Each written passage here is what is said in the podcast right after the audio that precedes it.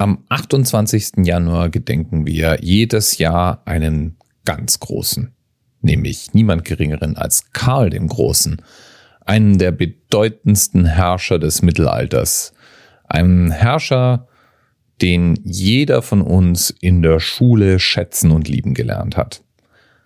Der lebte von irgendwas in den 750er Jahren bis ins Jahr 814 und hatte ab dem Jahr 800 die Kaiserwürde.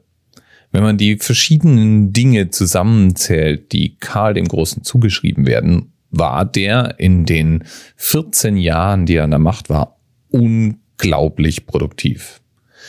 Einen der Verdienste Karl des Großen werden wir heute als Themenanker verwenden und das verdanken wir unserem Themenpaten Dr. Asrael Todd, der auf Tour hinweist als Thema, nämlich genau genommen das Konzil von Tours, das im Mai 813 von Karl den Großen in der Stadt Tours einberufen wurde. Worum es im Konzil von Tours ganz genau ging, darüber schweigt sich im Moment die Wikipedia leider noch ziemlich aus. Dafür listet aber die Wikipedia das Hauptverdienst des Konzils. Das war es nämlich, dass Latein als Kirchen- und Predigtsprache abgeschafft wurde. Ab dem Konzil von Tours galt die ganz normale Umgangssprache als die Sprache, in der auch Predigten zu halten waren. Und damit wurde plötzlich der Ablauf der heiligen Messe auch für den ganz normalen Bürger verständlich. Latein war damit eine Schrift- und Zeremonialsprache, also eine Sprache, in der auch noch Gebete zum Beispiel vorgetragen wurden aber die ganz allgemeinen Erzählungen, die durften in der Alltagssprache stattfinden. Ab da war es dann auch so, dass Mundartspielweisen des Lateins sich abspalteten. Und im Grunde kann man sagen, dass das Konzil von Tours unter anderem auch die Geburtsstunde der sogenannten romanischen Sprachen war.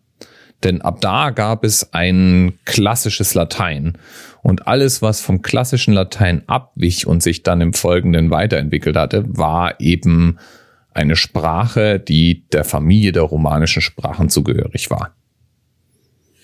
Ja, und das alles im Jahr 813, ein Jahr bevor Karl in Aachen dann letztlich sterben sollte.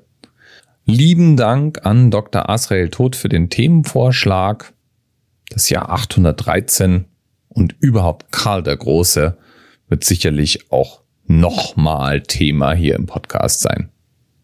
Bis bald. Thema Rest 10, 9, 8. The experience of 47 individual medical officers. Was hier über die Geheimzahl der Illuminaten steht. Und die 23. Und die 5. Wieso die 5? Die 5 ist die Quersumme von der 23.